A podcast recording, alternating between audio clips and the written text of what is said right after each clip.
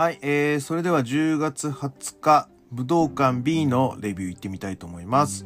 えー、第0試合、えー、アンダーでしたね。はい、えー、20分一本勝負、藤田康生、大岩良平 VS 武士高橋ロムは、8分7秒逆エビ固めによりまして、えー、高橋ロム選手の勝利となっております。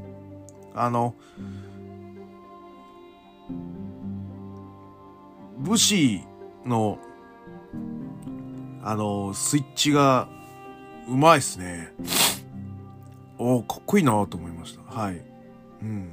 あもっと出した方がいいと思うんだよな。パスッと。一回スイッチ切って、フロントネック取って、とか。それで、あの、ヨーロピアンサイドで、こう、なんか返してもらうとか。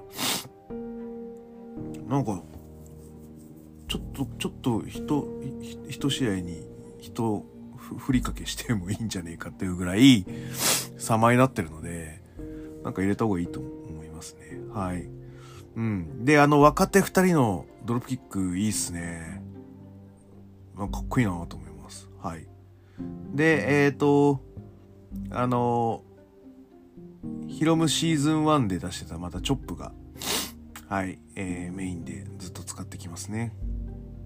この日は大岩がフォーカスされて、まあ最後逆指されるんですけど、なんか次は違う技を出させたらすごいなと思います。はい。で、あの、ジャムプロジェクトの歌、あの、ね、あの、声量がすごかったですね。はい。あの、だ、誰が誰だかさっぱりわかりませんけど。あでもやっぱり、そうそう、あの、ドラゴンボールはだい、なんかわかった？影山、え、なんだっけ、ヒロノブだっけ？で、あの、あれですね、あの、女の人は多分、えっ、と、あの、いつもオープニングの仕上がってる編集された曲を聴くと、ちょっと修正されてんのかな？声量を。あの、は、ハモるような感じ。ライブなんで、こう、出してる。だから、ちょっとひときわその女の人の、がちょっと一音高いみたいな感じの、あのあれになってましたよね。はい。なんか、うん。面白かったです。はい。で、えー、っと、第1試合。はい、えー、G1 クライマックス 31B ブロック公式戦、えー、吉橋 VS チェイズ・オーエンズは、えー、8分27秒カルマからも片指固めによりまして、吉橋選手の勝利となっております。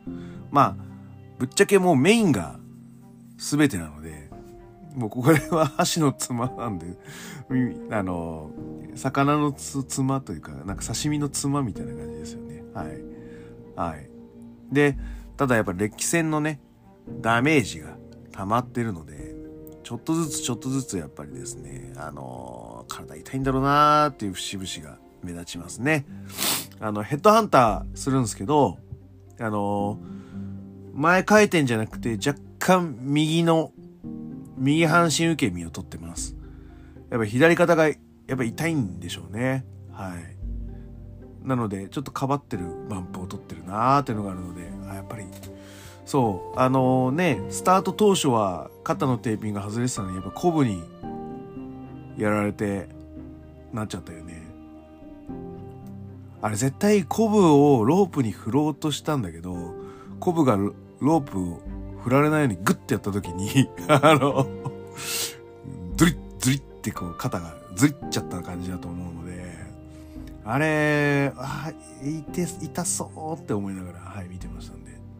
うん、やっぱコブすげえなっていう感じですね。はい。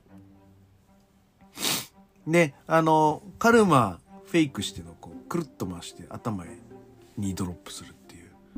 バックブリーカーじゃないよね。頭にあるから。おお、そうなのみたいな感じになってます。で、最後はカルマで、えー、と、順当勝ちみたいな感じなんですけど、あのー僕この試合で思ったのは、あのー、AJ スタイルズのメソッドが、なんかちゃんと社内に浸透してるなという感じです。僕あの、AJ の参戦する G1 以前と以後で、試合のクオリティが全然違うと僕実は思ってます。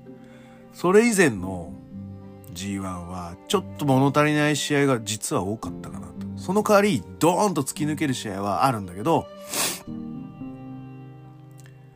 なんだろう、クオリティに関して、この毎試合見てて飽きが来ないクオリティっていうものに対しては、すごく不満だなって思ってましたよ。うん。ただ、AJ は毎試合あの G1 の中でちょっとずつ使う技を変えたりとか、あの試合展開の流れを全部変えてきてるっていうのが、えっ、ー、と、意識的に出してるんだよっていう発言が多分あの当時あったと思います。ああいうのを新日は、あ、そ、それの方がいいなという形で取り込んできたのが、まあ、ケイオスだと俺は思ってるので、後藤、吉橋、石井っていうのは、なんかやっぱ色替えをせねばならんという中間管理職の立場になってると思うので、それをしっかり実践できてるっていうのが、俺はちょっと、それあれば6人タッグ取って1年回せるわなっていう、うん、安心感だと思いました。うん。だからこういうね、はたたたかが8分の試合で、たかが消化試合ですけど、しっかり色変えてくるとか、いうのはやっぱりそのなんつうの成長してる証なんじゃないかなと思いましたよ。はい。えー、第2試合。30分一本勝負 G1 クライマックス 31B ブロック公式戦、えー、後藤弘樹 VS 玉トンガは15分19秒後藤三式によりまして、えっ、ー、と、後藤選手の勝利となっております。ね、あの玉トンが、やっぱ岡田戦良かったし、あと、あの、横回転バックフリップからの玉フライフロー。あの、あれも良かったよね。うん。だからシングル用の、えー、チョイスっていうのを出してって、まあ、いわゆる、なんつうのか、トンガ系？トンガ系でいいんですか？あれは。まあ、その割には、あの、あの、ああいうのを出してますよね。なんだっけあれ？リッキーじゃなくてうん、スーパーフライの人のね、あれを出したりとかしますけど、まあ、あれも同族扱いでいいの？うん、で、あの、タマトンガの最大の課題って何って俺は思うと、海外評価だと思ってます。うん特に、あの、まあ、新日出てったからファッキンみたいな言い方をしてる節はあるんですけど、AEW 系の、あの、アメリカのレスラーからの評価がかなり良くない、うん、感じですね。WWE は、いわゆる、あの愛の血族が主流になってるので、まあ、いわゆるそんな小さいトンガ族の動向なんていうのは、あの、眼中にもないわけで、ね、あの、そのトンガ族だからといって、なんかそんなに幅を利かしたりとか、いうこと自体が、ちょっと、なんつうの？えばってんじゃねえよみたいな感じに俺は海外の中では見えちゃうので、ちゃんと海外評価、いや、だからこういう試合をなんかちゃんとしっかりしてくないし、うん、やれば、海外評価っていうのが、実際上がるんじゃないかなとは思うんだよね。ね。で、あの、やっぱあの愛血族ってやっぱすごいじゃないですか。あの、えっ、ー、と、ローマン・レインズとかね、あの、ウーソズとか、あとは力士とか、横綱とか、ね、サモアン系のやつね。トンガ系じゃなくてサモアン系のやつ。でもハワイとかに行くと、トンガの人も、ハワイ、まあ、ハワイというかハワイアンの人も、まあ、まあ別に全然ポリネシアンというね、大きな枠で、がっつりいろんな、いるんですけど、でもやっぱりこのプロレスの、その血族の一流どころというか、ロージー・ジャマールとかね、あの Y 一族。まあだから、ロッキー、ドウェイン・ジョンソンね。ロックね。ね。ピーター・メイビア、ロッキー、ロッキー・ジョンソン。ね。あって。で、あの、そこら辺有名じゃないですか。で、あの、ナイア・ジャックスは、あの、ロックの親戚？いとことか、めいっ子だから、あの、なんか、でかい口叩いてやがるみたいな ので言われることはあるみたいですけどね。実際そうなんですよ。ナイア・ジャックス僕は下手くそなくせになんか発言力出そうとしてなんか腹、見てて腹立ちますね。ああいうやつは。はい、嫌いですね。はい。で、なんですけど、あの、ウィキで驚いたのは、あの、あのアイ一族に、なんとゲイリー・オブライトがいるんですね。お、オブライト？だって全然違うじゃんって思って。だから、嫁さんが、あの愛の一族の方らしいですよ。うん。ね、なんかもう言っただけでもこう、もう WWE のトップどころがいっぱいいる、あの愛一族に対して、まあいわゆる、キングハクからつながるトンガ一族みたいな。ね。で、調べたんですよ。ウィーキで。で、びっくりしたのは、あの、キングハクとタマトンガは血のつながりはないらしいです。正確に言うと、タマトンガとヒクレオは兄弟なんですけど、タンガロアとは義兄弟なんですって。血のつないがりはないけど、一緒に育った兄弟みたいな。ね。あそうなんだと思って。うん。で、一応ファレとは遠い親戚らしいね。ウィキで見るとね。ウィキで見ると。あそうなのか。ね。で、ちょっと思っちゃってだだから、こう、なんつうのかな。まあでも今、タレントとしているじゃないですか。タマトンガ、タンガロア、ヒクレオと。こういうのが、しっかりみんな高いクオリティで出して、ね、ご家族ないし あの、みんながさらに上がっていけばいいんじゃないかなと思ったんだよ。だけど、なんつうの興味ないやつは調べないじゃないですか。なので、俺この G1 で、タマトンガに結構興味を持ったんですよ。これって重要かなと思ってて、うん。評価が僕の中で上がったんですよ。タマトンガちょっとやるなと。もうちょっとタマトンガ調べてみたいなと思わせたタマトンガはすごいなと思いました。で、さらに調べたら今日対戦する後藤とは、あの、アラトンガっていうタッグ やってたらしいんで、あ、そうなの？それ知らないねと思って。アラトンガ。あなかなかいいネーミングですねと思って。アラブシャとトンガのね、アラトンガ。いいですね。はい。よかったです。で、あの、全然試合入ってないんですけど、試合は、かなりの時短。時短モードでやりやってましたね。はい。ここがね、俺は後藤の仕事の質のすごいとこだと思います。全然クオリティ下げないでしょ。こういうアンダーのアンダーでやっぱし、まあ、便利屋になっちゃってるけどね。でもこのアンダーできっちり、うん、なんつうのかな、課題点のし、旧大点の仕事ができる後藤ってやっぱり、俺はすごいと思う。み、皆さんは、こういうのを見て、なん、なんなのかな。もっとメインに行ってほしいとか、もっとチャンピオンになってほしいと思うかもしれないけど、でも、まあ、仕事ってさ、それだけじゃないじゃない。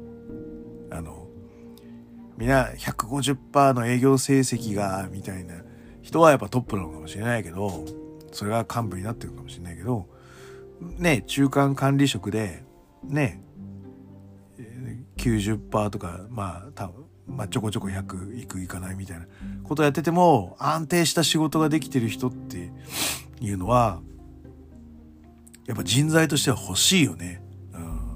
読めるんだもん数字が。っていうところで後藤の仕事の質っていうのはすごいなと思いました僕はもう吉橋もそうだ第一の吉橋もそうだし後藤もしっかりもうこんな見る 必要がないじゃないですか。勝ち負けで言うと。なんだけどきっちりと取れ高のあるものを出してくる。うん。いや後藤義橋はすごいね。だから石井回して6人タックがクオリティが高い理由がそこですよ。うん、と思います。アンダーでしっかり目的意識を持って仕事してるっていうのがすごいと思います。はい。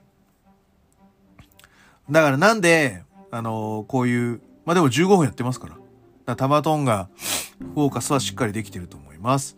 はい、えーと、第3試合30分一本勝負 G1 クライマックス 31B ブロック公式戦。はい、えーと、いや、こっちのが短いんだ。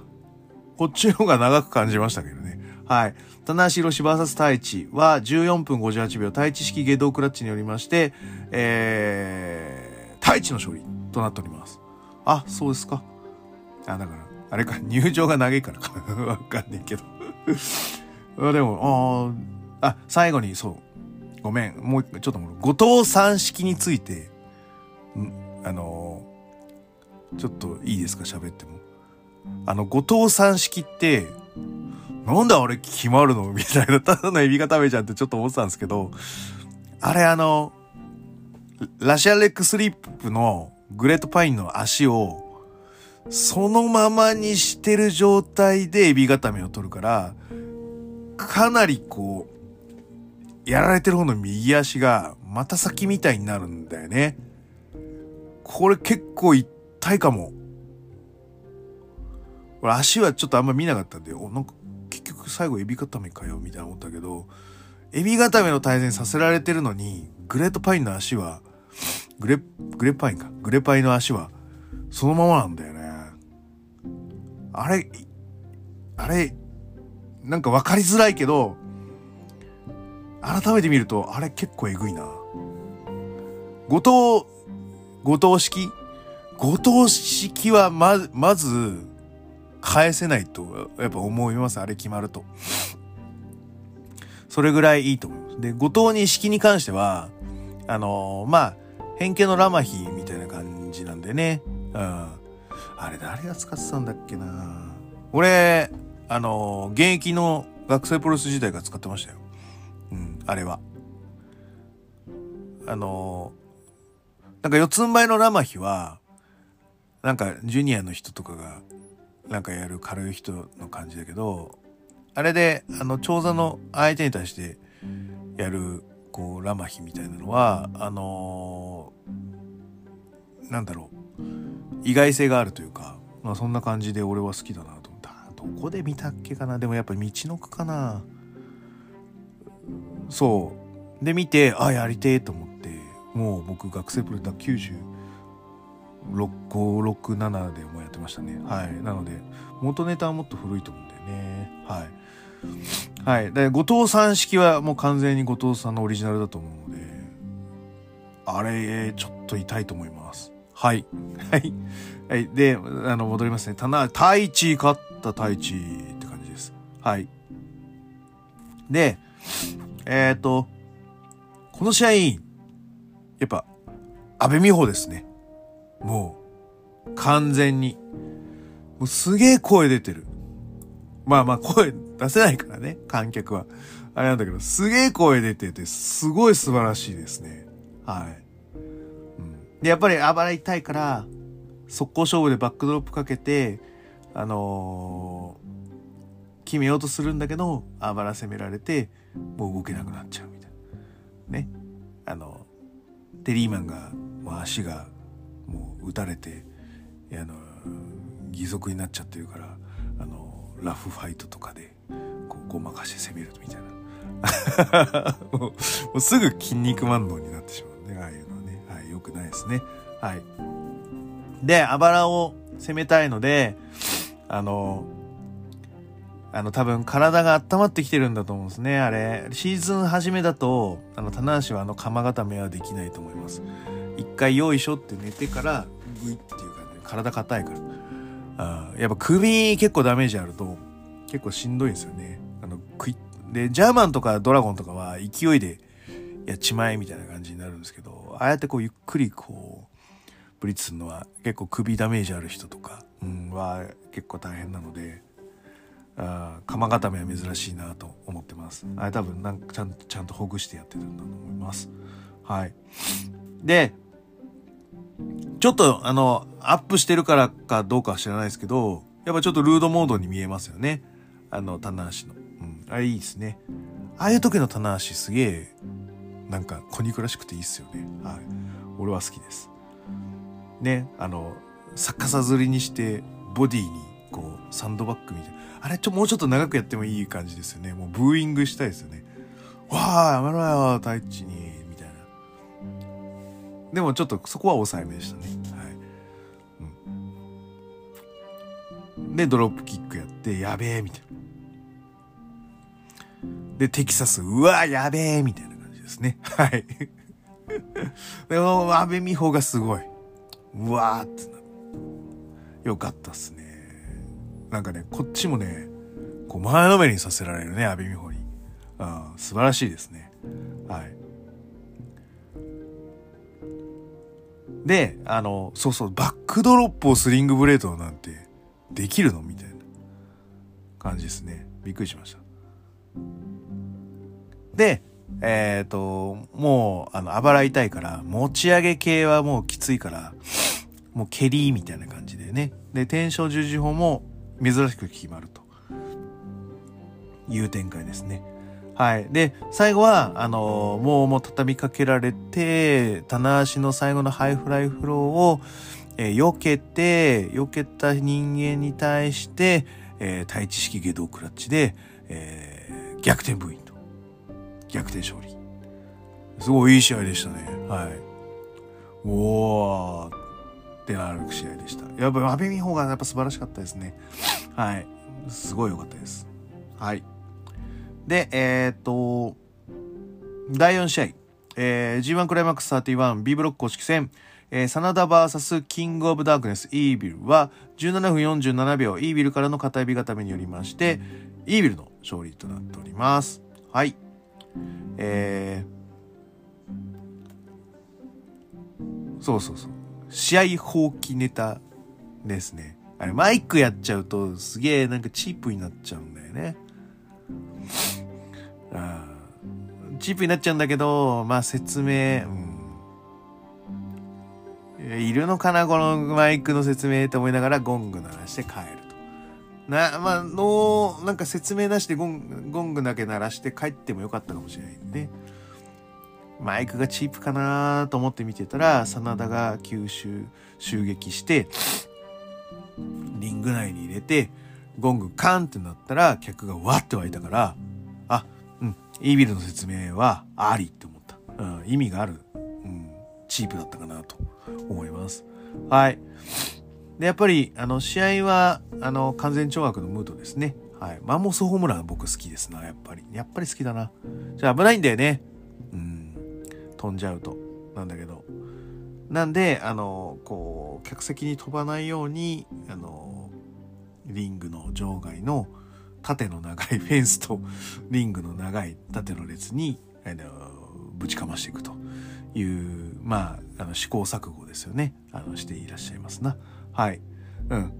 でえっ、ー、と基本的にイビルが先導に立って真田が、まあ、乗っかってくっていうスタンスですね。はい、二人パラダイスとかね、はい、いう形。あでもその前に近もうなんつうの？ここれ何？なんかタイミング外しちゃったけどもう強引に力で持ってっちゃったみたいな真田のブレンバスターすごかったですね。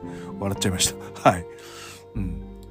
であの対角線ロープワークの攻防もイービルテアンの真田のっかりなんですけどめちゃめちゃいいですね。あれかっこいいですね。まずあのいつもあのイービルって体格にこう相手がロープに走ったら体格に行って戻ってきたところをあのラリーをするとか。あれが俺あれ好きなんですよ、うん、あの鈴木みどるもザックもやる俺であれ結構好きではい そこからす切り返してのあの真田はそっからあの今度はあのフレア場外折り C のスワンダメミサイル C のみたいなやつ。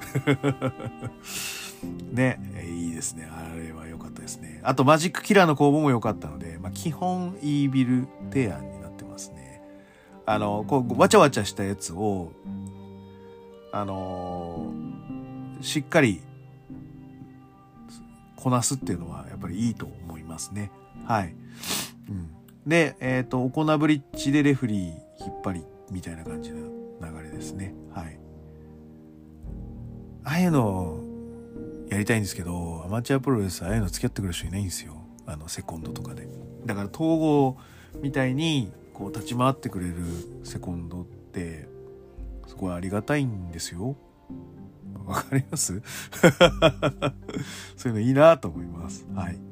えー、試合ししたくなって、あの、東郷のあの、レフリー引っ張りを見て、すげえし、これ、試合やりたくなりました。はい。はい。うん。で、えっ、ー、と、まあ、それを機に椅子攻撃のところを迎撃して、東郷も椅子を持つ、あの、東郷に椅子をパスして、東郷に、えー、ドロップキックを打つんですけど、あれ偶然じゃないからね。東郷がわざとやられながら、イービルにパスを出すんですよ。で、目の前に椅子がありましたと。で、その椅子をイービルが真田にぶん投げて、レフリー、レフリー見てないからそこからイービルという形になってると。ああ。やっぱよ、あの、うまくできてるなと思いました。うん。イビル統合組の、まあ、クリエイトが良かったんだと思いますよ。はい。OK です。はい。で、えっ、ー、と、いい試合でしたよというところで。はい。じゃあ最後。えー、第5試合30分一本勝負 G1 クライマックス 31B ブロック公式戦。岡田勝親 VS ジェフコブは23分35秒。レインメーカーからの片指固めによりまして、岡田選手の勝利となっております。はい。やっぱ他は、もう、なんつうの、決定戦とかそういうの関係ないので、ドキドキハラハラ見る必要がないんですね。でも唯一、この試合が、もうどっちなのみたいな感じの試合になってます。武道館これ一本で仕掛けるってやっぱり、やっぱすげえな。はい。で、岡田古武はもう初っ端から、こう、島巡り狙ったりとか、リバースネックブリーカーで、えっ、ー、と、止めたりとか、いう形になってますね。はい。で、まあ、連戦が続くんで、早く勝負したいんじゃないかというような高木のコメントになってますけど、まあ実際、やる側からすると、あの、対うちに向けては、まあまあメインまで結構一展開盛り上がる展開いっぱいやったやつがいるので、ここで一回こう序盤でグッと盛り上げて、客先の集中を あの、もらいたいっていうのがやる側の理論。で、やる側から相手に、いや、観客に対してはどう思ってほしいのかっていうと、序盤早い展開をすると、ちょっと思考が奪われるっ。相手の思考力を削いでいきたいっていう戦略をしたいですね。連戦があると体力がもちろんダメージがあって、そのフィジカルが低下するかもしれないけど、あの、気力は結構充実してくるんですよ。まあ、あの、高木も言ったように、あの、すげえ体中痛いんだけど、なんか動けちゃうんですよ。めちゃめちゃ動けちゃうんですよ。それ僕も、連戦とか、あの、学生時代にやってきてるっていう、めちゃめちゃ痛い。2日目とかめ、1, 1日目は、動けるし、なんつうのかな。体も痛くないんですよ。でもやっぱ2日目からは体痛い痛いってなるんだけど、えっ、ー、と、これがね、5日目とか、6日目ぐらいになってくると、なんかそこも麻痺してきて、体のダメージも受け入れられるし、マゾかって話あの、頭も回転してくるんですよ。なんだけど、やっぱね、連戦になってくると、その、頭の回復はちょっと遅いんだよね。なんか体はね、なんか、騙されたかのように上がってくるんですけど、思考能力は、こう、一回、いてててって凹んだ後に、こう、回復はね、そんなにできない。うん。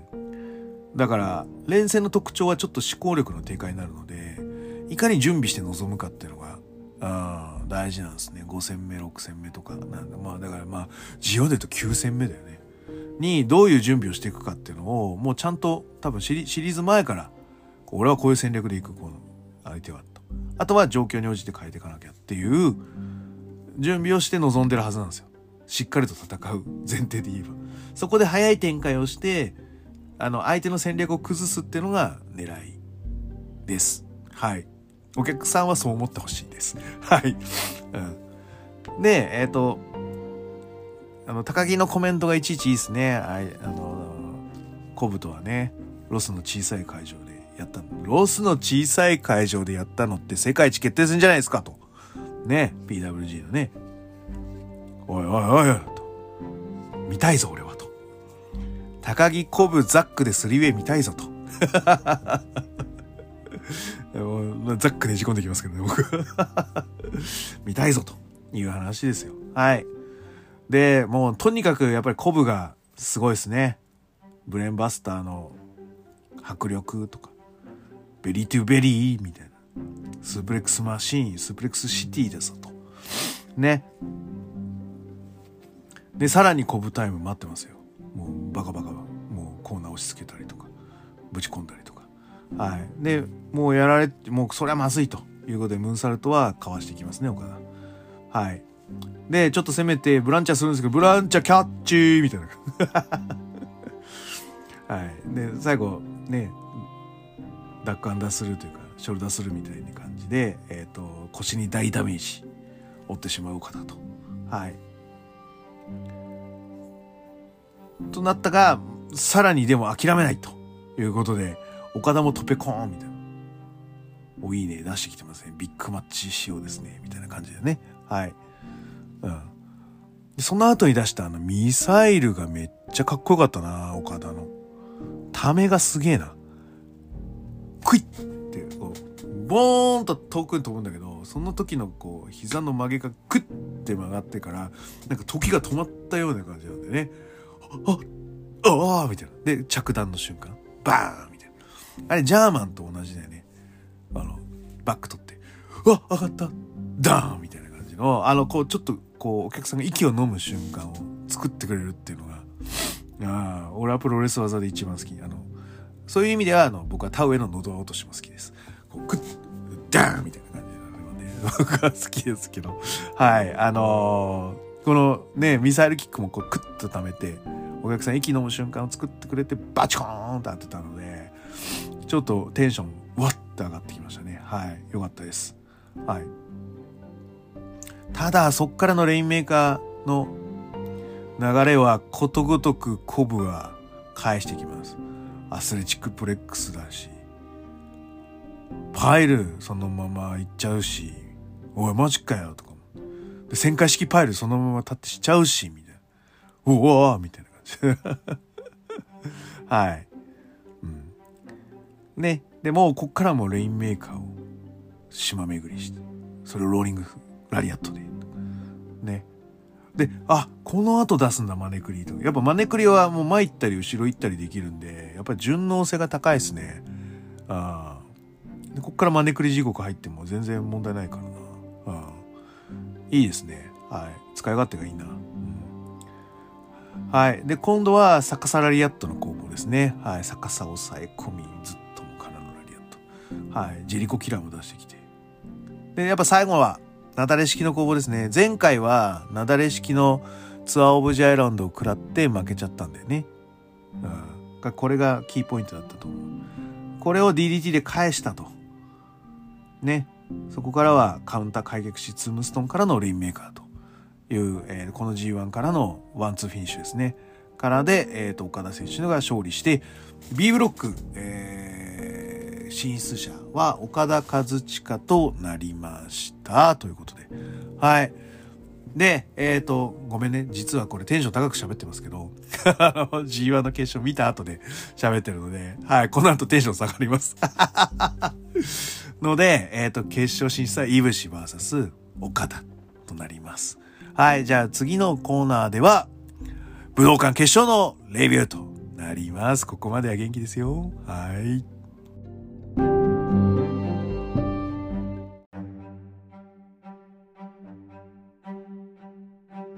はい。というわけで、えっ、と、化粧、武道館ファイナルのレビュー G1 ね、なります。で、えっ、とですね、この試合はごめんなさい。全試合はレビューしません。ピックアップだけします。大ゼロの、えー、大岩藤田 VS デスキッペ金丸ですね。はい。大岩選手って180センチもあるんですか？交渉で。絶対そんな大きく見えないんだけどな。って思ったりしました。はい。で、あの、藤田選手は、やるときと受けるときの、なんか、流れがスムーズでいいっすね。ああやってこう、トンパチの機関棒っていうのは、ちょっと攻めすぎちゃって、やられがやばい、あの、やられがちょっと弱いので、あのー、ダメだよと。もっとこう、スムーズにやらなきゃダメでやられる時はって思う時があるんですよ。例えばクラーク・コナーズとか。うん。あれは、あの、すごい頑張ってそういうこう特艦キャラを作ってるので、あの、こう、攻めやられのなんかあれがあんまうまくスイッチできないですよね やるときはやっちゃうだけみたいな感じになって。でもこの藤田はやるときとやられるときのスイッチが結構スムーズなんで、おすちょっと逸材だなと思いますよ。うん。はい。で、で、あの、彼らのバンプをもうちょっと見たいですね。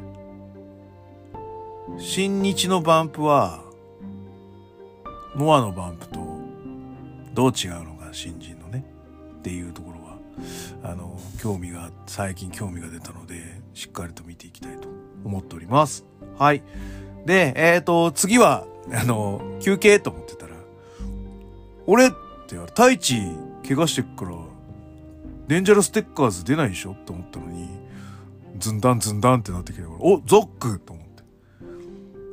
ええー、と思って。ザックが、白い、あ、白の、だってもう鈴木軍入ってから黒だから、白だと思って、白の、で、しかも、あ、コスチュームじゃねえな。白のジャケットに短パンで来るから、え、な、なんだろう？これ正式になんか、なんつうの？高木に挑戦表明をするマイクなのかなと思ってたんですよ。あのワールドタックリーグあるかもしれないけどその前にとか。なんかそういう感じなのかな？と思ってたら俺なんかスパーする感じなのこれって思ってだってコスチュームじゃねえしと思ったらズンズンズンズンで「おお!」みたいな「え出んの?」みたいな確かに頭打たなかったらいけるかというのを、ね、誰かさん言ってましたねと思って、おおみたいな感じ。ね。来たぞ柴田がと思って、おやるんだと思って。で、グラップリングルールの限定5分間の、あ、エキシビジョンならありだよねっていう話で、はい、あの、G1 のサプライズです。えっ、ー、と、柴田は G1 のサプライズ係なんですか？あの、レクレーション係なんですか？柴田は G1 の最終戦に関しては。あの、健太にやられたりとか、あと、なんだろうあの、生きてます以上、の、レクレーション係。G1 最終戦のレクレーション係、伊豆藤田って。あ、藤田で柴田って感じ。なんでしょうね。はい。で、おおこれやってくれるのありがたいなと思いながら見ましたと。はい。えっ、ー、と、ゴングなりました。ちょっとこのレビューだけ長いんですけど、すいません、いいですか？あの、この後テンション下がるばかりなんで、ここちょっとテンション上げて喋っていいですか？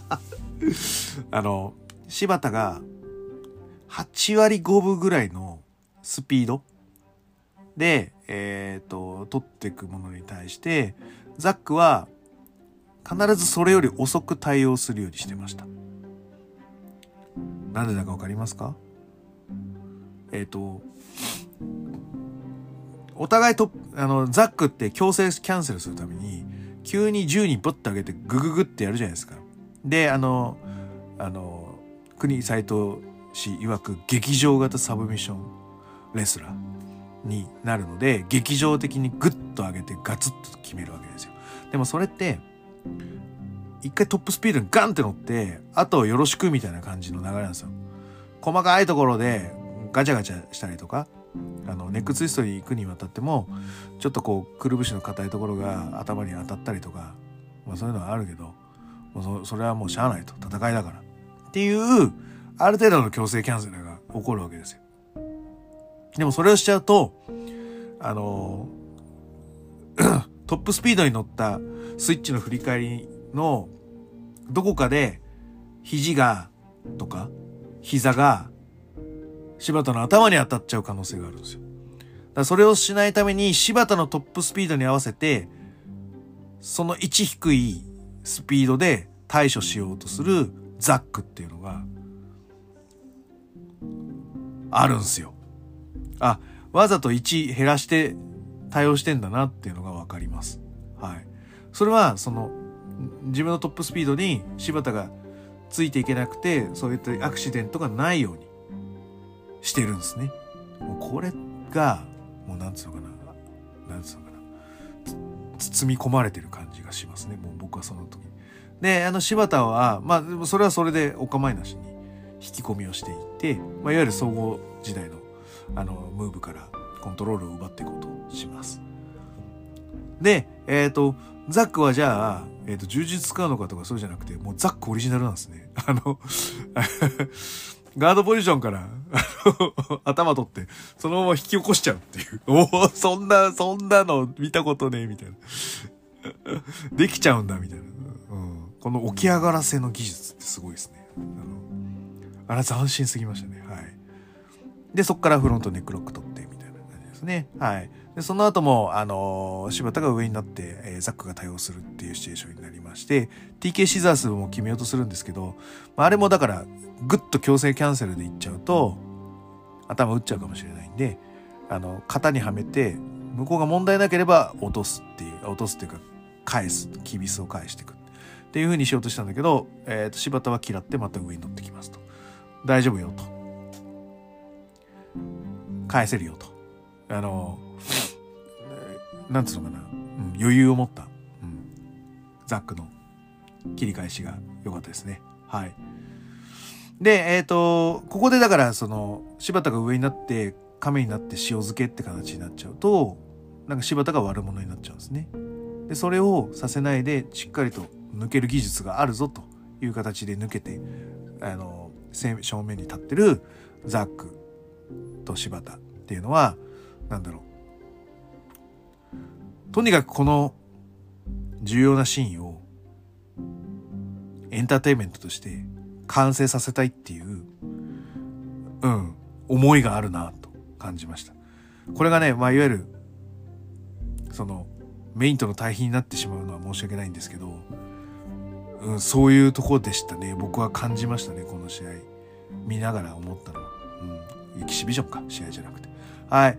えっ、ー、と、足4の字を狙っていくんですけど、膝に、左膝、サポーターしてました、藤田は、えー、やっぱり狙われますね。足首をひねられて、膝の人体を、こう、えー、攻撃させられていきますわね。はい。やばいと。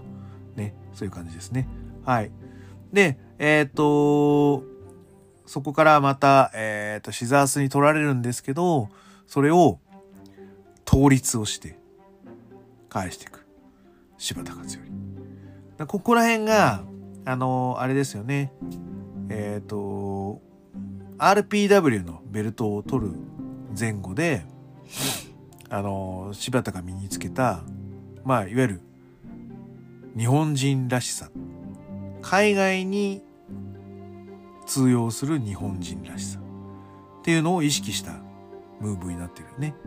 あれ撮ることによってなんかそのすごく俺はあのブリティッシュが好きなんで柴田がすごく好きになった流れなんですね。うん、でそこでこうねクリス・ヒーローとかトミー・エンドを倒してあのあぐらをかいてあのいわゆるジャパニーズ武士道スタイルみたいな、あのー、ものを出してくれてる柴田っていうのは非常にかっこいいなと思ってたので、この倒立をするだけでも、そのザックイギリスで、あの、RPW のブリティッシュヘビーを取った、あの、柴田っていう、こう、関係性が出ますよね。だからザックなんだっていう。柴田はだからそこでそういうグラップリング MMA グラップリングだけじゃない総合的な、うん、グラップリングというところで、えーと、幅が広がりその対応が一番できる人がザックだったと。いうことだよね。だからザック・セイバージュニアは決勝進出しなくても唯一無二の役割ができたわけですね。素晴らしいな。うん。よかった。はい。ただがたかだが倒立でそこまで妄想する男っていうね。はい。はい。で、でもここまでは、だから柴田の提案というか、誘導人、先導に、えっ、ー、と、ザックが、あの、付き合ってるという展開になります。はい。で、こっからは、あの、また先のやり合いになってくるので、今度はザック・セイバージュニアの、えー、テンプルの貸し付けが生きてきますね。はい。で、えっ、ー、と、また先を逆に柴田にされるんですよ。ザック・セバジュ。その時のディフェンスっていうのがものすごいいいですよ。はい。まず、えっ、ー、と、また先って、えー、自分の右足をこう相手が踏まれてでかつ自分の左足の足首を持たれて、えーと大きくこう外側に開脚させられることによる股関節へのダメージ、膝へのダメージ、足首へのダメージに、えっ、ー、と、ディフェンスをしなきゃいけないわけですね。じゃあ、まず何をしなきゃいけないかっていうと、えっ、ー、と、自分が押さえつけられてる右足、これを外せれば、抜けれるんですよね。あの、体、体勢をくるっと仰向けにし、みたいな。とか、あとは、空いた右足で蹴ることもできる。もしくは、えっ、ー、と、両腕でロックしている相手の両手のに、えっ、ー、と、右足で、逆に両足でロックすることができる。そこでヘッドシザースのように手首でシザース、ホイップをかますことも可能です。はい。なので、右足が抜けるだけで選択肢が4つも5つも広がる。だからまずは、ザック・セバジュニアは、えー、柴田の左膝を持ってずらせないかと。行く。いや、ちょっと踏みが強い。無理。じゃあ今度は、えっ、ー、と、両腕で決められている、えー、左足の方、あとは、えー、柴田の両手を何とか掴んで、えー、これ以上可動域を広げられないようにディフェンスをしなきゃいけない。しようとする。でも、あ、やばい。ちょっとそこもちょっと剥がしようがない。腕剥がしづらい。ガッチロックされてる。やばい。どうするか。えー、打撃じゃないのに、ザック・セバジュニアは左膝に左ももをバチンとしてます。これなんでかわかりますか？加速です。はい。あの、ビッグブーツのパチンって あると思うんですけど、えっ、ー、と、右足で打つときに、えー、左足をももをパチンと鳴らすのは加速じゃないんですよ。でも右足でビッグブーツ打つときに、右足で外側からももをパーンって投げてる人とか。あとはまあまあでもそれだな主に。僕はね内ももを行くんですね。自分が振り上げた右右手がこうパーンってふふ振りかぶれるというかそれがこう腰の回転につながるのであのビッグブーツがの伸びが加わると僕は思ってるので内ももですけどでも外ももでパチンってする人はあれは音鳴らしてあれっていうだけじゃなくてあの足を押し込むスピードを上げるんです加速で。思相手が思ってるより速い動きをされると対処できないのと一緒であのももをグッと加速で押してあげることによってえっ、ー、と踏んでるあの足の位置がちょっとずれるんですよ。あの柴田の左足はザックの右足を、えー、垂直になるように押さえてるんですね。だからこれが、やられてる膝、左膝をポンと押すことによって、右の足の位置もちょっとね、ザックはね、ずれるんですよ。そうすると、垂直じゃなくなるんですね。ちょっとこう、膝が90度より広く曲がるような感じ。そうすると力は入らなくなるので、右足はすんなり抜けるっていう寸法です。あのパチンで加速するから、えー、重心がずれる。うん。垂直がずれるので、右足が抜ける。だから、そこで右足を、キビスを返して、あの、膝裏に乗っけて、ば、あの、ヘッドロックを取っていく。あれができるんですね。あのパチン、大事っすよ。打撃じゃない、あの加速パチン。すげえ大事。はい。ディフェンスです。あれがプロレスのディフェンスです。はい。で、えっ、ー、と、そっから、その、なんつうの、ザック提案だと、柴田もやってく、くるところを、まあ、あの、いろいろできたりするんですけど、あの、ボーアンドラゴン取っていったりするんですけど、それだと柴田より、あの、ザックの方が尺取っちゃうんで、そこはさせないって。あくまで柴田を泳がせるっていうムーブに徹してますね。で、クロスアームの攻防していきますね。はい。で、えっ、ー、と、まあ、いわゆる、こう、ひあの、服を脱いでいく感じのやつとか、あの、えー、柴田も、こう、キビスを返していって、クロスアームに取ってきます。で、えっ、ー、と、残り1分になってきた瞬間にゲームチェンジャーしていきますね、ザックは。だから今度はジェネラル入ってきますね、ザックは。後半のジェネラルはザックですね。はい。えー、ヘッドロックを取って、ロープワーク行くけど、テキサスブルドーザー。もう一回行くけど行かない。そこからバックを取って。はい。あのコブラツイストの流れ。コブラツイストをやられようとする柴田の体が柔らかいね。すごいね。うわこんなにこんなにディフェンスできるんだ。すごいなと思いました。はい。で最後はまあ柴田の絵にしますよね。卍固めで。ゴングと物足りないですね15分はねはいはい。本日のベストバウトでございます いや、すごいうん。ね。これ次はコスチュームって言ってたんですけど、いや、ね、グラップリングルールがっつり、ザックとこう30分くらいやってもらってもいいですよ。あの、ラウンド制でさ。3分10ラウンドとかでやってもらって結構ですよ。はい。いやいやいや、見てみたいですね。コスチュームも見たい。うん。そうするとでもやっぱハードヒットに見えてくるのでそこはまたね一つのこうハラハラが出てきてしまうんですけど。ね。人は復活できるということで。うん。立ち上がる物語ですよプロレスは。うん。そこが見れてやっぱり良かったですね。はい。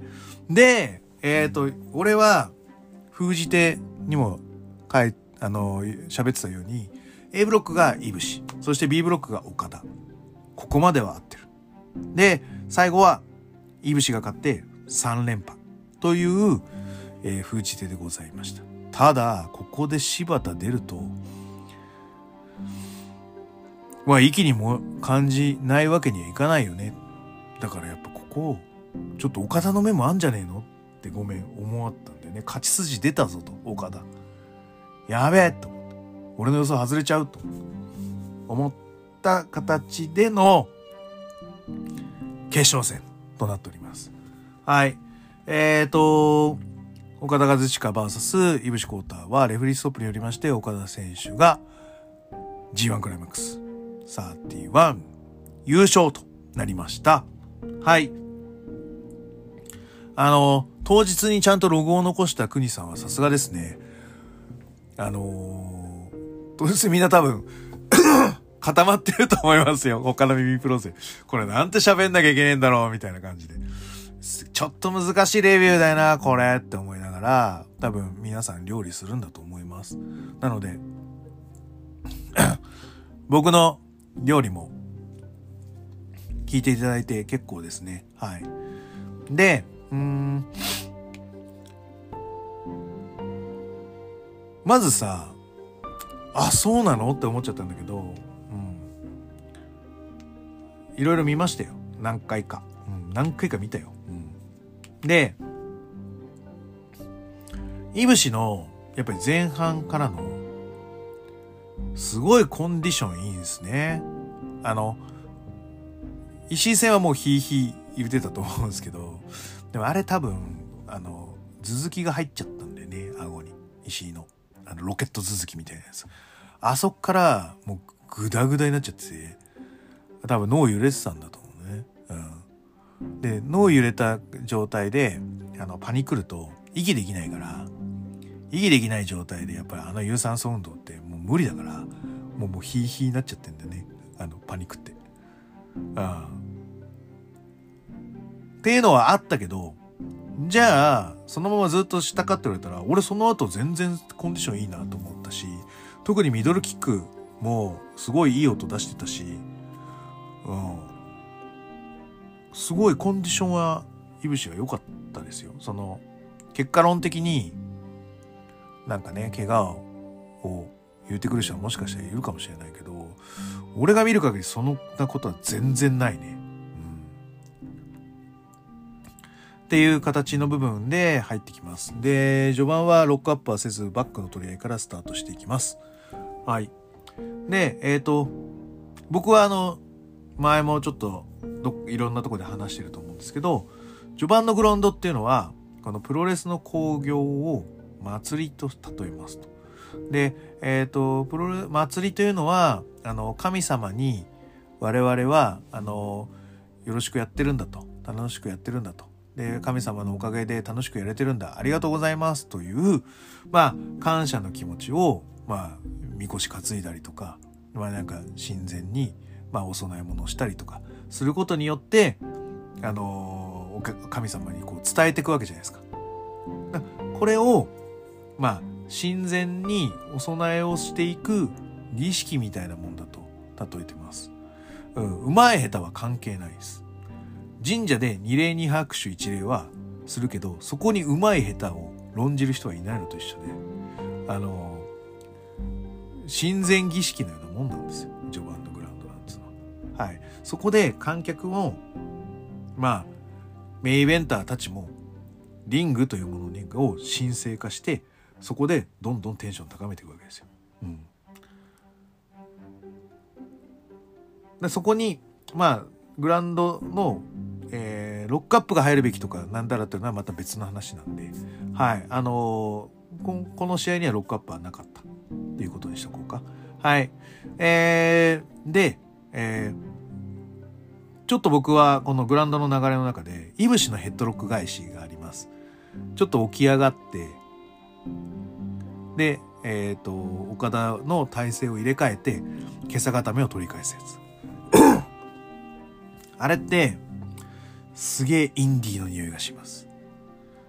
アメリカインディーから流れて DDT 系に入ってってる返し方ぽい。なんか、ぽい感じがする。DDT っぽいっていう感じの返し方になります。はい。うん。ね、あのー、本当あれって、あのー、本来は今朝固め捉えてるんですよ。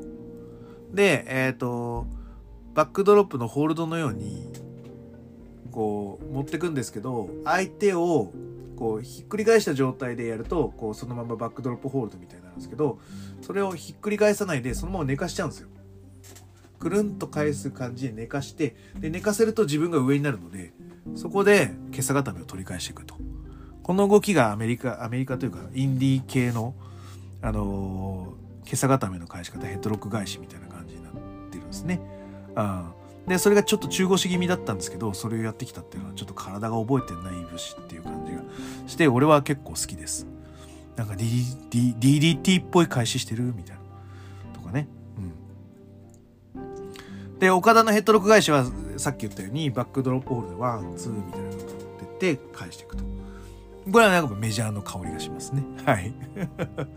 うん、インディーとやっぱメジャー、インディー上がりとやっぱりメジャーのなんかルーツみたいなのの、まあぶつかり合いみたいなのはやっぱこういうとこでも色、匂いがしますね。はい。うん。ちょっと飛び込み前転失敗したんですけど、いぶしってそんなルチャってできないんだ。独学だからか。なんか、うん、飛び込み前転がスムーズじゃないのはちょっと気になりましたけどね。うん、はい。で、緑すごい走っててよかったですね。バチン。はい。うん。多分、この序盤は、えー、イブシが止めて動かしてるので、イブシの先導かなと思います。で僕、序盤というか、そう、ファーストダウンとかを、取ってく方が、僕は勝つっていうイメージがあるんですね。プロレスのタイトルマッチとか、そういう、そういうお供え物の総合的な試合に関しては。で、ここのジェネラルはイブシなんで、ああ、やっぱイブシ勝つかなって思いながら見てましたよ。はい。うん。で、あのー、うん、高木の、あのー、解説がいろいろと面白いですよね。あの、イブシとはやりたいって言ってたりとか、岡田とは乗れないって言ってみたりとか。だから、それは次、岡田とやるから、こう、ひねくれた回答をしてるのか、まあ、イブシとやって勝った後の岡田戦を意識して岡田とは乗れない。また別の岡田と高木の構想みたいなものをイメージして乗らないというスタンスにとってるのか。もしくは関わらないという意思を持って高木は、あの、岡田とは乗れないというワードを使ってるのか。まあ、いろんな、あの、選択肢ができますよね。ただただやりたいだけだと、うん、あの、選択肢っていうのはやるかやらないか2つなんですけど、はい。そういうちょっといろんな何かの謎かけをすることによって選択肢は3つも4つも出てくるっていうのが面白いかなと思います。はい。あとは、あの、高木がよく使うフレーズ。感情論。この感情論っていうのが、すげえ、なんつうのかな。高木の多分お得意技のような気がします。この感情論ってワードが出るときは、ちょっとビジネス設定として出してる節があるなと感じます。いわゆる私はこういう設定をします。こういう、なんつうかな、ストーリーラインを築きますの時に、感情論だよねって言ってあげると、まあ、いわゆる、あなたのことを怒ってるわけじゃないんだよ、と。感情論っていう、まあ、いわゆる、感情がプラスとかマイナスに働いた方が、あの、試合が面白くなるよっていう相手に、あの、なんつうかな。和らげるためのビジネス用語だと僕は思います。高木の感情論っていうワードは。なので、そういう使い方をするんだ、高木って。そうやってこう、相手に、あの、の懐に入っていくんだなって思、う。あの、垣間見えましたね。高木がなぜちょっとずつちょっとずついやそのマッチクオリティが高い試合を連発できるのかの要因っていうのはこの感情論というワードに僕は見えた気がします。はい。うん。で、えっ、ー、と、場外ハーフネルソンの場外の攻防。わー、おー、みたいな。ね。はい。出してきますね。岡田かなりやばい。ただ、岡田もご返敗してきますね。いつもの場外ドロップキックからの場外 DDT、わーおみたいな感じですね。はい。花道か。花道だあたりでやっていますね。あの、あれ、WWE って、あの、耳にマイクあるらしいじゃないですか。で、あの、ビンスの声とかガンガン聞こえてくるみたいな話なんですけど、あれ本当なんですか？新日って結構 WW 目指してるじゃないですか。イヤホン入ってると思います？入ってないと思います？どっちだと思います？僕その DDT を受けた後のレッドシューズ運のがなぜか肩を押さえてるんですよね。あれ肩痛いの？レッドシューズみたいな。あれってイヤホン聞いてるんじゃないですか？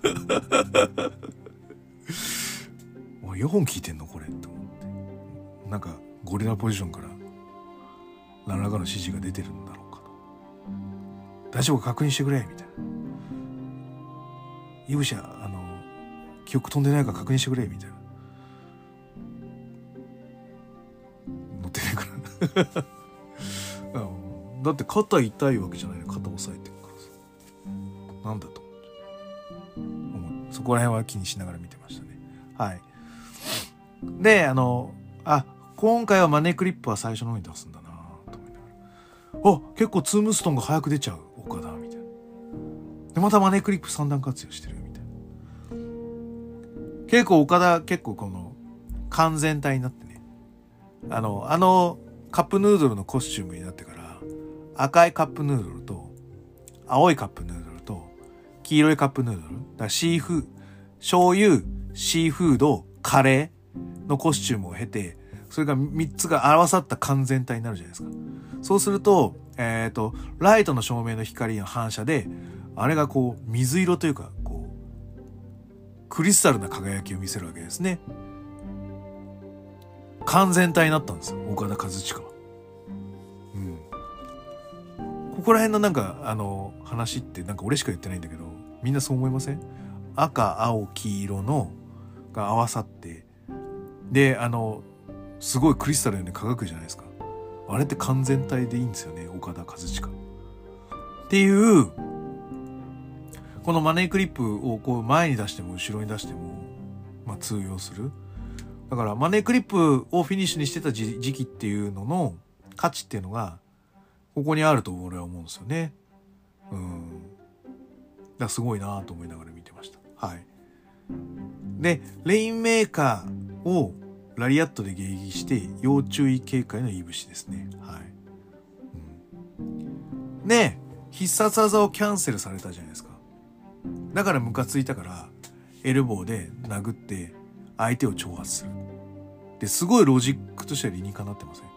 なんか急に、なんかダブルダウンで、うわー立ち上がったから、あの、打撃合戦。俺はそれはそれで好きなんだけど、もう精魂尽き果てたから。もう相手が見えたら殴るしかできない。技とかそういう単純な、もうあの、なんか単純にというか複雑なものはできない。もうただ殴るだけ目の前の相手を。っていうのもありなんだけど、これすごい必殺がキャンセルされて、ムカついたからエルボぶちかましたっていうのはすごい、なんかロジックが立ってて、いいなんか打撃合戦の入りだなと思いました。はい。で、そこに勝ってくいぶしが、あの、トップロープからケーブルアウトやりますね。すげえと思って。あの宇宙人ってちょっとフレーズがちょっと頭の中で来ました。あの、宇宙人ブランチャー、あの、タカがやってんだ。あ、でもタカもうトップロープからバーンってやりますよね。なんか宇宙人ってなんか思っちゃった。はい。で、えっ、ー、と、ライガーボム出して。で、神声はこう、クリンチで抱きついてガードするという、なりふり構わないこういうの見えますね。いいですね。はい。で、レインメーカーをまたこう対策を練ってますね。またレインメーカーでハイキック打って、膝打って、で、神声打って、うわーこれで取れないんだと思って、膝外しましたと。で膝外したらジェリコキラーで返されたけど、えー、で、ローリングラリアットも、あの、ラリアットで迎撃されて、もう、こう、レインメーカー絡みは全部いぶしが、今ブロックしてる状態。ね。よっしゃーという形で登ってフェニックススプラッシュをやったら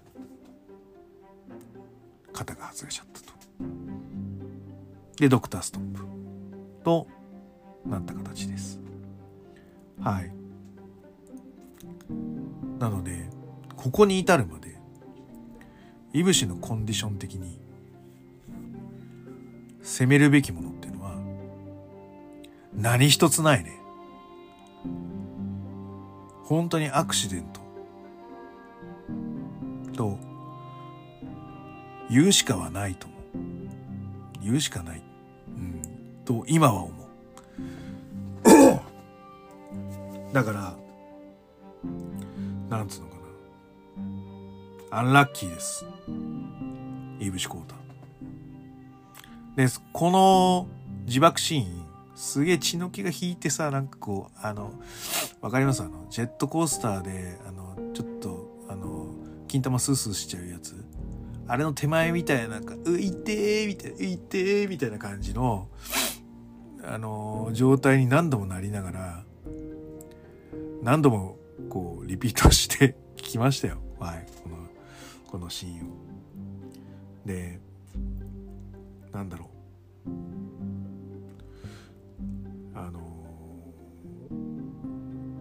まず肩の脱臼で考えられるのっていうのは、地面に手ついちゃうんですよ。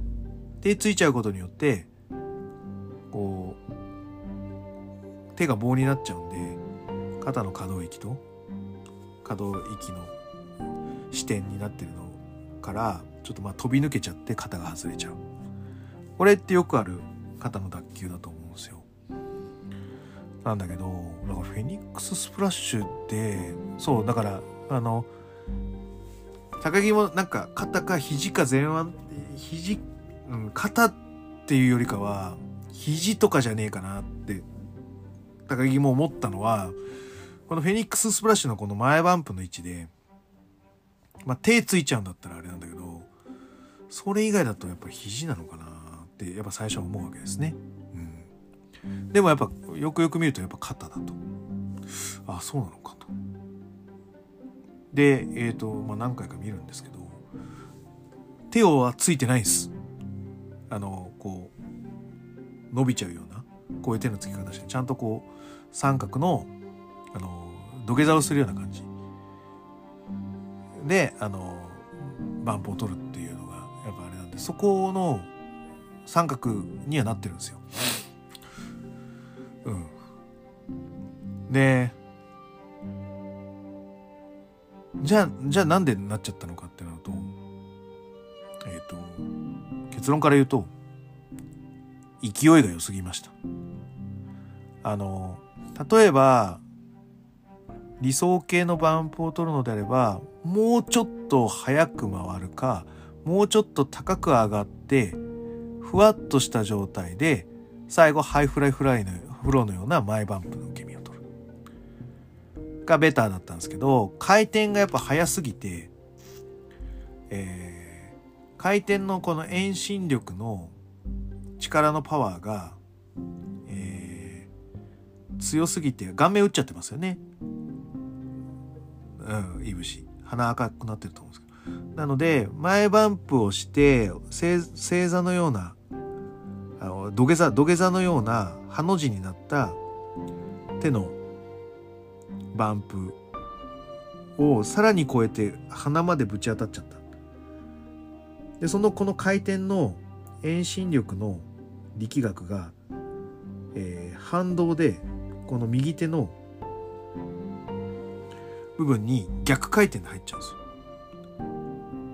ボキって。うん。そのことによって今度はね上からこう上から下に外れたような状態になっちゃってるんですよ。だから普通の肩の脱臼ってこう肩の関節の部分が腕の骨が真ん中から上の方に行っちゃうっていう痛みなんですよ。なんだけどあのフェニックススプラッシュ良すぎ勢いが強すぎて多分万歳かなりしてる状態で下にこう外れちゃったみたいな感じが起こってるはずなんですよ多分。だからこうグンってこう右手がこう持ってかれちゃってるんですね。万歳受け身のような持ってかれちゃ方をした外れ方をしちゃってるので。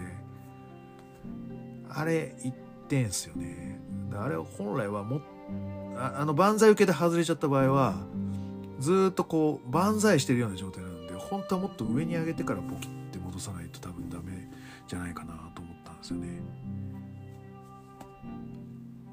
あの肩外れやすい人は 結構万歳受け身すると外れちゃう人やっぱ職業病的に多いのでそういう人ってこうちょっとこうちょっと上目に上げてからパキって戻してた記憶があるんですけど気のせいですかね。はい。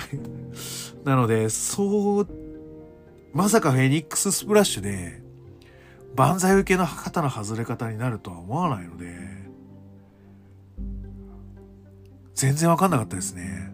何回も見直さないとわかんないよ、あ。だからね、すげえ痛いはず。想像してない痛みだと思うんですよ。うん。で、しかも、いぶしって、もうすげえ肩ガチガチにしてるじゃないですか。だから筋肉が逆に痛みをなんつうのかな増長させちゃってると思うんだよね。うん、あの筋肉がゆえにすげえその外れた状態のまま閉まっちゃってるような感じになってて多分すっげえ痛えと思う。ああ。やっぱ激痛がずっと続くだろうな。肩はめれたとしてもすげえ続くんだろうな。すげえあれは想像できない。ああいう風になるとは本当に想像できないので。うん。アンラッキーとしか言いようがない僕はねで、あのなんつうのかなど、ど、どっちの方面から言うかな。まず、あの、なんかツイッターで見ると、なんか岡田が避けたりアホとか言うてるやつがいると思うけど、あと論外ですよ。頭悪いですよ。何言ってんだよ。避けれたら避けないといけないんですよ。オンライプロレスっていうのは。でね、あの、そこを、その、受けるシチュエーションと避けるシチュエーションのストーリーによって、こう、いろいろ変わってくるから。だから、プロレス見ることに向いてないですよ、そういう人は。っていう話だよね。なんだ、じゃなくて、まあ、それは当然のことで、あの、一方でさ、あの、奈良さんも言ってたように、ちょっと狂気が入っちゃってるいぶしこうたが、あの、乗れる乗れないみたいなのがあってなるじゃないですか。だから、で、あの、ケンタ戦で見せた、あの、テーブルクラッシュ？クラッシュしてねえけど ボディープレス？場外の。あれも、あの、ツイッター見たら、あの、鳥羽、頼む作鳥羽と会話してるやつね。うん。まあ、その時も、怪我したらその時はその時だ。っていう言い方をしてるので、まあ、いわゆる帰り見てないんですよね。うん。あの、喧嘩商売ご存知ですか？ちょっと今見ていいですか？喧嘩書喧嘩家業商売喧嘩家業の工藤ってやつがいるんですよはいでえっ、ー、とこれがですね佐藤十兵衛君っていう主人公がいるんですけど彼にこう屈辱を味わわせた唯一の男なんですねまあだから、まあ主人公の最大のライバルと言ってもいい人間です。この、えっ、ー、と、工藤優作喧嘩師っていうやつがいるんですけど、えー、なんつうの？喧嘩家業って、あのー、格闘技の、まあ、ジャンルプラス、その人固有の、まあなんか超能力というかギフトを、まあ、いわゆる駆使しながら戦う。もしくはそのギフトのない人は頭と卑怯な戦略を使って戦っていくっていう、まあそういうね、こう人間性が溢れるヒューマンバトルになるんですね。で、えー、その工藤優作が、えー、持ってるギフトっていうのが痛覚麻痺なんですよ。つあ痛みを感じないですね。痛みを感じないから、えっ、ー、と、拳ってめちゃめちゃパワーをつけて殴ると、骨とか怪我しちゃうんですね拳自体怪我して痛めちゃったりとあの骨飛び出ちゃうでもそういうのは痛みを感じないからもう限界を超えたパワーでぶん殴れたりするわけですよだからまあそれが危ないっていう見解もあるんですね。それができるからゆえに強いっていう言い方もあればそれがゆえに危ないっていう言い方もあるんで。ねでいぶしの場合はそのリミッター外しちゃってんですよね。多分その技の精度とかインパクトに対して。だからあのフェニックススプラッシュも本来はもっとこう回転率は上げなくてもよかった。スピードも上げなくてもよかったと思うんですよ。だけど彼の中で最高の試合をしたいかかっちゃってた部分はないのかって言われたら本人に聞くしかないんですけどね。うん。リミッターが外れちゃってたかもしれないね。うん。で、えっ、ー、と、じゃあ、えっ、ー、と、リミッターを外さないようにしてたみたいなのっていうのは、その、初めて制覇した時の G1 になってたと思うんですけど、その時のいぶしこうたって、全然魅力がないってなんか言われていませんでしたっけ？だからどっちか出すしかないってなれば魅力ある人間性を出すしかないのでそうやって精神を追い詰められていったゆえの結果だとするのであればまあなんかちょっと時が解決するしかないなということもあるね。一方でじゃあ岡田の気持ちになってみましょうか。まあアクシデントで。っていうのはやっぱりそれ理解してるよ。理解してるはずだけどこの大舞台メイベントでそれが起こるとは思ってもいないからやっぱもう呆然となるよね最初は。多分何も考えらんねえなって感じになと。うん。の中でちょっとずつ、えー、怒りが湧くはずですなんだかんだでビジネスは結果が全てだから結果お客さんをこう満足して帰らさないっていう事態に起こったのっていうのはもうプロ失格なわけですよ。でプロ失格の要因っていうのは自分がどんだけ100頑張ってもプロ失格って呼ばれちゃった原因って対戦相手にあるわけですね。で、えっ、ー、と、すぐ切り替わるんですよ。すぐ切り替わるんだけど、一瞬そう思っちゃうんですよ。結果、お客さんを満足して帰らせることができなかったプロ失格になっちゃったな。いい節が怪我しちゃったから。なんだけど、まあでもそこからはでもそういうのアクシデントあるしもうしょうがないと。そういうのはなんかもうそこは自己責任だな。だし。うん。で全くそういうのが信用できないんだったらあの一緒にプロレスできないしで一緒に仕事しててこうやってあの前哨戦とかそういうのを踏まえてやっていくっていう信頼関係作ってるってことはもうもうまあだからもうそこはもうお前に任したってことだからグッと飲まなきゃいけない。でも俺だけまだ会場は納得しないなんとかせねばならんっていう顔が あの切れながらもどこにも切れられないし満足して返さなきゃいけないっていう責任感を持ちながらどうしようっていう考えてる顔でしたねあれは。うん、なので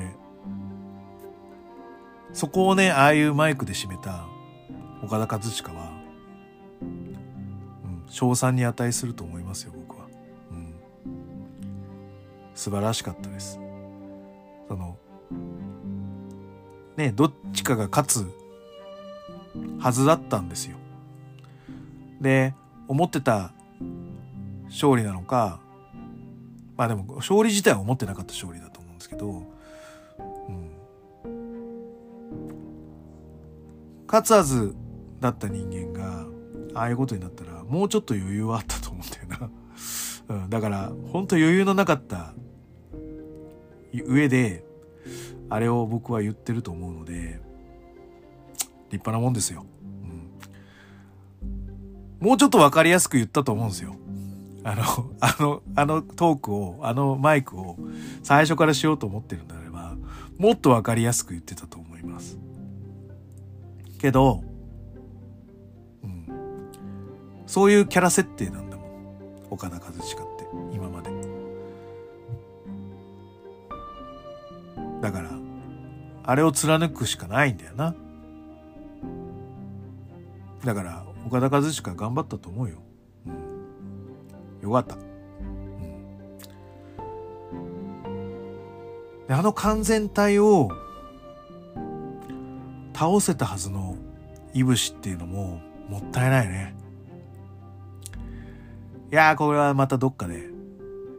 ただ、えっ、ー、と、フェニックススプラッシュに課題がなかったかと言われたら、それは嘘だよな。またあるかもしれないし。誰がやっても、ああいう課題になるのかっていうところは、一回考える必要があるね。井口浩太はもっとこう、回転のスピードっていうのを調整しなきゃいけないし、もし今後も使うのであればね。えっ、ー、と、あとは連発、えっ、ー、と、たまに出すことによる技の精度の低下っていうのが起こるのであれば、まあ、ずっと使うかもう使わないか。使うんだったら使うにあたってしっかり準備して臨むか。もしくは、もう体が、今までもああいう精度でなんとかなってきたんだけど、今回はなりませんでしたってなったら、まあ、単純に体の経年劣化が起こってんだよ。だから、卒業した方がいいよ。もう、その技に耐えれる体じゃなくなったってことで。ピッチャーもさ、すごい最速で投げれてたフォームが、肘を壊して投げれなくなりました。でも、そのフォームじゃで投げれないけども、違うフォームを試しながら、球速は、あの時100で言うと90とか80になるかもしれないけど、なんとか組み立てで、しのいでいく。食い縁をつい食いつないでいく。という努力は、アスリートってみんなするから、フェニックススプラッシュも、ダメでした出しませんで終わるのか、そういう創意工夫をして、努力をしていくのかっていうのは、まあでもどっちの選択肢も正しいと思うけどね。アスリートの選択肢、悩める選択肢だと思うので、どれを選んでも、いぶしこうたのレスラー人生には何の汚点も残らないと思うよ。うあと、まあ、スピリチュアルな話をするのであれば、まあ、なんかお笑いでも言った方がいいと思いますよ なんかついてないもん、いぶし。うん。なんか、ファンの女の子になんか、あれされてないですか？大丈夫ですか？うん。とか、まあ、怪我して、大体怪我する、して看病すると愛が芽生えて結婚するみたいなのもあると思うので、まあなんか大事な人がいるなら結婚しちゃうのもありじゃないですかね。うん。どうだろうもうなんか。うん。いろんな理由を考えたけど、まあ、どれも合ってるような気がするしどれも間違ってる気がするし。うん。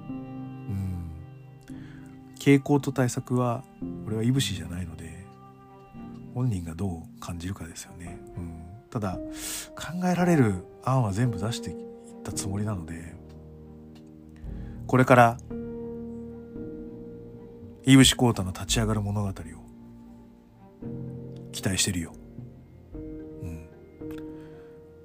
まあ、結局、俺が何が言いたかったかっていうと あの、去年の G1 決勝戦のレビューが、富士コブラの一番回転数が多いレビューなんですよ。回なんですよ。で、あのー、その時は、ちょっといぶしやっちまったな、みたいな感じの結論になったのは事実なんだよ。でもなんかそれで再生数稼ぐっつうのも、なんというか、あのー、申し訳ないなと思いながら見てたのがあって、今回も、なんか、やらかしちゃった感じのやつになってるけど、でもどうしてもいぶしのせいじゃないよっていうのは、でも課題はあると思うんだよ。課題はあると思うけど、いぶしのせいではないと。本当これだけは言いたい。うん。そんなことがあったんで、ちょっと俺も引っかかってて、いぶしに何らかのメッセージを伝えたいなと思った次第です。考えられる対策と課題は考え素人ながら考えたのでなんとか立ち上がってほしいなと思ってますはいえーとめっちゃ難しいな。他の人のレビュー聞きたいですね。はい。はい、じゃあ、えっ、ー、と、グレート富士のコブラクラッチでは質問感想をお待ちしております。グレート富士の質問僕や TwitterDM のどしどしお待ちしております。ハッシュタグ富士コブラで感想つぶえていただきますと、えー、嬉しいです。これは賛否いろいろ起こりそうですね。本当に。ね。なんですけど、いろんな人の意見聞いてみたいですね。はい。あとは最後に気に入っていただけましたサブスクリプションの登録、定期購読のボタンを押してくださいね。ということで、まあ今後のね、高木岡田のラインとかいろいろあると思うんですけど、ちょっともうこれでお腹いっぱいですので、一旦終わりたいと思います。はい。じゃあ、それでは全国3000万人のプロレスファンの皆様、ごきげんよう。さようなら。